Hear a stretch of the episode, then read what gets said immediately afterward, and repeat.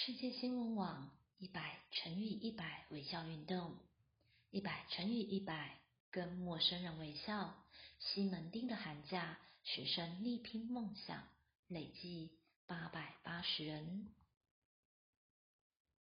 一百乘以一百跟陌生人微笑，累计资料，微笑人数八百八十人，步行距离七十一公里，累计足迹。新北市新庄区、台北市中山区、中正区、大安区、内湖区、万华区、桃园市、八德区、宜兰市。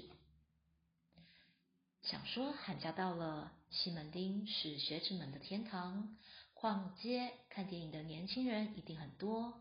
果不其然，人山人海，即使因为疫情而少了很多日韩感港。澳观光客，但人流依旧旺盛。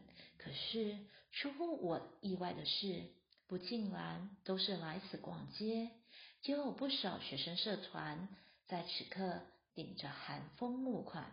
为什么要募款？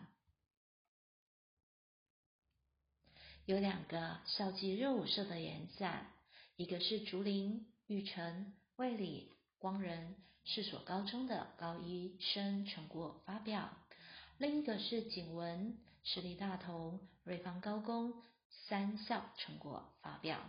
他们的演出都是七月登场，却提早半年开始募款行动。而华范大学的夏日知识志工团，则是寒暑假固定出团到台东大武乡服务偏乡学校。过去。法华范校方还有足够经费支持社团，但年年缩减的情况下，学生们得自己想办法补足经费不足缺口。我自己的高中生涯除了念书，根本不懂社团经营，因此觉得这些孩子走出校园跟外边打交道是不容易的事，让我非常佩服，也深表敬意。他们牺牲假期，不吃喝玩乐或宅在家追划手机，而是决定为自己的梦想与听同学们一块儿向世界宣告，请支持我们。他们用行动展现自己，还有什么比这样的实践力更值得鼓励？我请他们对着镜头介绍自己，并分享业绩。让我感动的是。虽然募款并不容易，但他们不仅没有觉得困难，反而乐观感谢每一位捐款的人。华范大学的志工团为了筹措足够的应对开销，不少不少美术系、设计系的同学决定以写春联方式义卖。令我惊奇的是，这个时代的年轻人应该连上课都是用 pad。